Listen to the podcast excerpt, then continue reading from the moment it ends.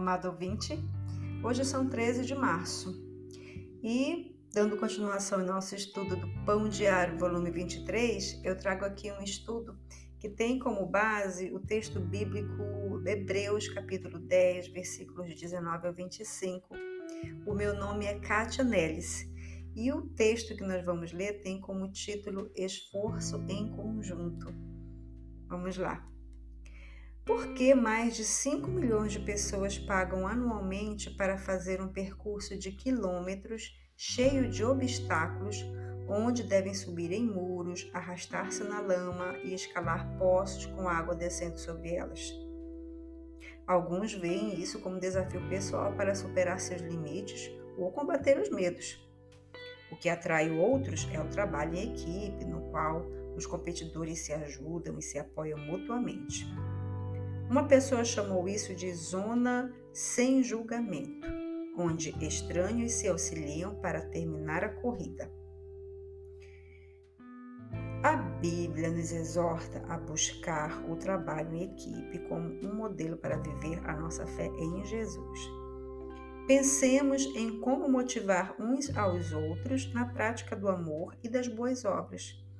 E não deixemos de, de nos reunir como fazem alguns, mas encorajemo-nos mutuamente, sobretudo agora que, é o, que o dia está próximo.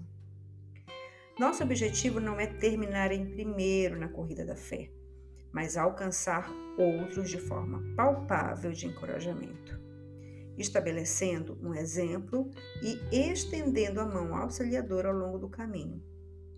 Porque chegará o dia em que completaremos a nossa vida na Terra. Até lá, encorajemo-nos uns aos outros, estejamos prontos a ajudar e a nos esforçar juntos todos os dias. Amém. Que texto lindo, né? Vamos nos esforçar em conjunto. Vamos orar?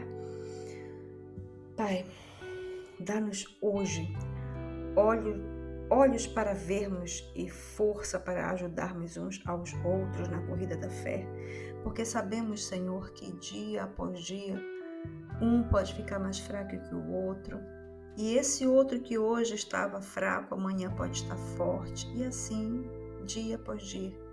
Ajuda-nos a cada um de nós, Senhor, possamos entender esse propósito de um ajudar o outro, ó Deus. Nos ajuda, sim, Senhor, para que corramos lado a lado a corrida da fé. E certamente com o Senhor nos ajudando, nós conseguiremos. Nós oramos assim com perdão dos nossos pecados em nome de Jesus.